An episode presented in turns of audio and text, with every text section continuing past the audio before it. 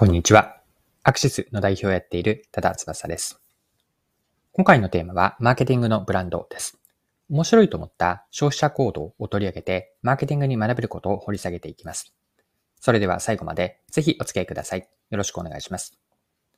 はい。今回は宝石をインスタライブで買うという話なんですが、こちらは詳しくは日経新聞の記事を読んで知りました。宝石の買い方が多様化しているという話だったんですが、宝石の売り場がインスタになっていて、お客さんの中には20万円の宝石を実物を見ずにインスタライブだけで買うと、まあ、即決して買う人もいるというような内容でした。記事から一部抜粋して引用します。宝石を SNS を通じて購入する人が増えている。インスタライブで質や特徴を見定め、チャット機能を使ってその場で購入したり、店舗を通さず外商スタイルで自分好みのジュエリーを作ってもらったり、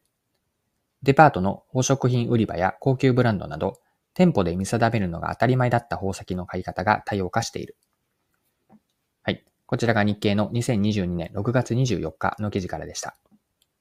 では、例えばどのような人がインスタで宝石を買っているかというと、続けて記事から見ていきましょう。自分へのご褒美としては買いすぎたかも。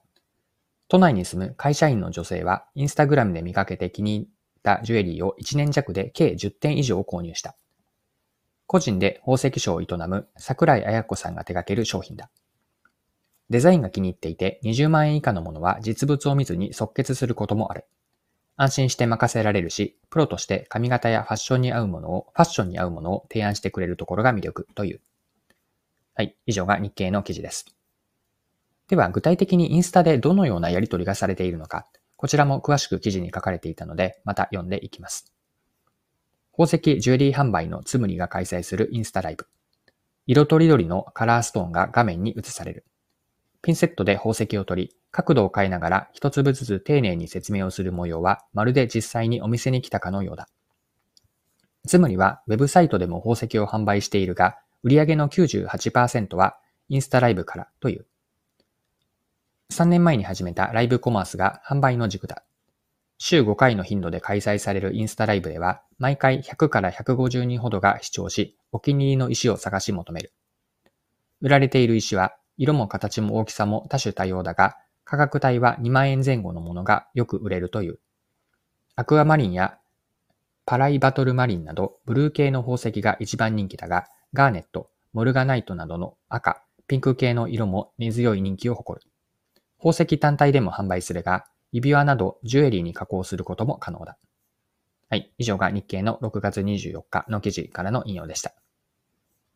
で、インスタライブで宝石を買うことの価値は、ライブでのつながりの中で生まれる共感とか一体感にあるのかなと。百貨店などのお店でも宝石は買えるんですが、自分が信頼している相手のこの人から買いたいという気持ちに重きを置いています。信用の蓄積と信頼形成にインスタライブが使われているわけなんですよね。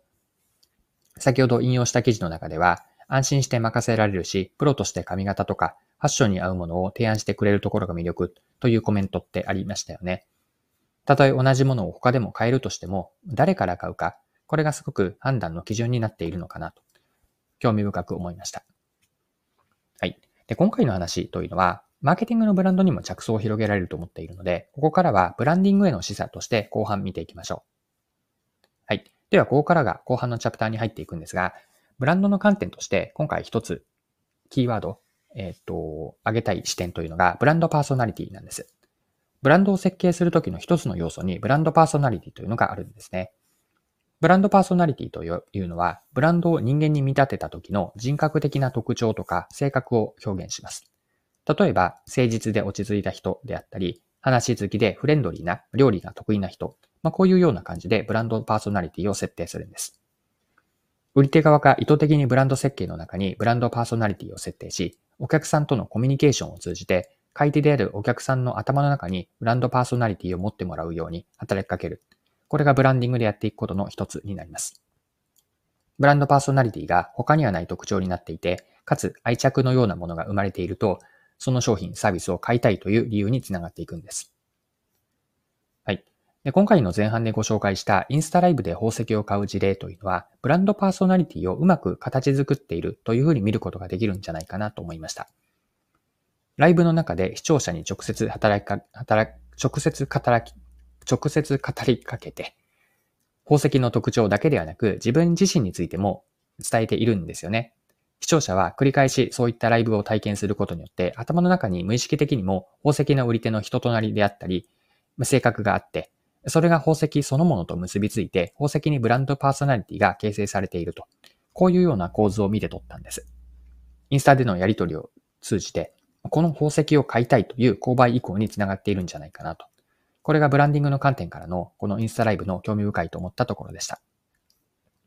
はい。そろそろクロージングです。今回はインスタライブで実物を見ずに高額な宝石を買うという消費者行動からマーケティングに学べることですね。特にブランディングの観点で見てきました。最後に見てきたブランドパーソナリティのところですね。もう一度まとめて最後終わります。ブランドパーソナリティとは、ブランドを人間に見立てた時の人格的な特徴とか性格を表します。例えば、誠実で落ち着いた人とか、まあ、そういった設定をブランドにするわけです。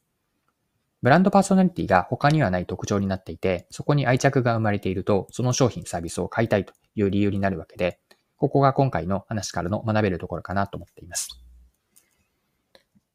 目標なお時間を使って最後までお付き合いいただきありがとうございました。それでは今日も素敵な一日にしていきましょう。